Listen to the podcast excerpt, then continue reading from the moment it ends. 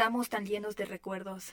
La primera vez que vine estaba inquieta por la gente. Andaba en cierto modo, por qué no decirlo, deprimida. Quería que me resultara un empleo en una editora de libros infantiles. Me emocionaba gestar material de lectura mágico.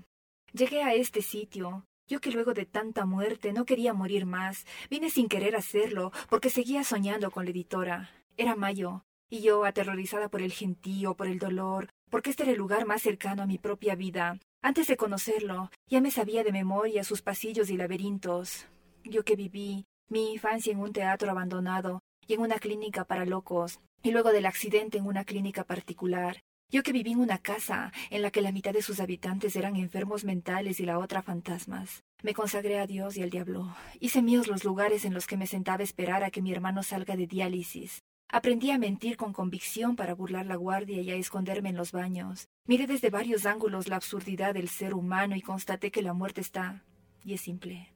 Todos mis seres queridos han muerto. Aprendí actos sublimes de amor como la eutanasia, cuando tuve que asfixiar con la almohada y auxiliar a bien morir. Ingresé a los lugares más angustiosos de este sitio con la boca seca por el pitido de los aparatos. Ingresé al otro lado de la historia y constaté la inexistencia del amor entre carnes y bisturíes. El amor no está allí, sino en los actos, supongo.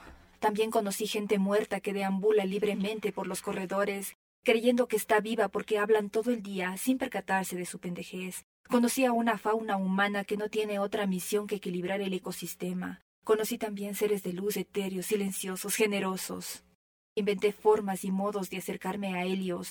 Presencié escenas que nunca debieron estar en mis recuerdos, actos sublimes y situaciones límite.